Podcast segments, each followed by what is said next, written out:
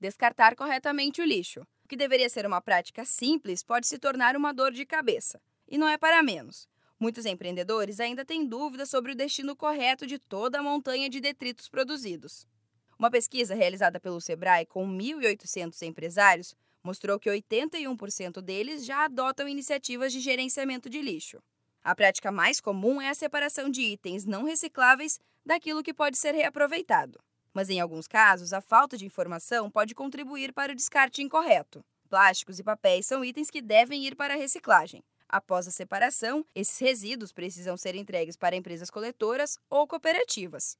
Todos os objetos de plástico são lavados, prensados, triturados e transformados em outros produtos. Do papel podem ser extraídas as fibras da celulose, mas atenção! Papel higiênico, guardanapos e papel toalha não são materiais recicláveis.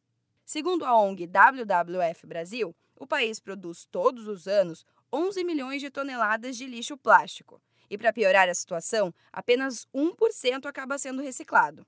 E quando o assunto é lixo orgânico, os números também impressionam. A Associação Brasileira de Empresas de Limpeza Pública e Resíduos Especiais indica que 51% dos resíduos sólidos das cidades brasileiras são matéria orgânica. Restaurantes devem separar o material orgânico do reciclável, encaminhando gorduras e óleos para empresas especializadas. As composteiras são aliadas na hora de decompor naturalmente restos de alimentos. No caso dos equipamentos eletrônicos, as empresas devem oferecer aos clientes sistemas de coleta e reciclagem dos aparelhos que são comercializados por elas. Em São Paulo, sites como o elixo.org e o reciclasampa.com.br reúnem listas com postos de recebimento e grupos que fazem esse tipo de coleta gratuitamente. E se a empresa trabalha com tecidos, a alternativa é desenvolver técnicas de modelagem que possam evitar as sobras.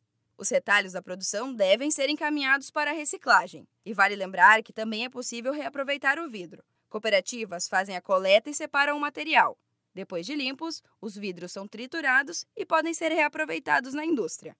Para mais dicas sobre sustentabilidade e empreendedorismo, procure o escritório do Sebrae mais próximo ou ligue para 0800 570 0800. Da Padrinho Conteúdo para a agência Sebrae de Notícias, Giovana Dornelles.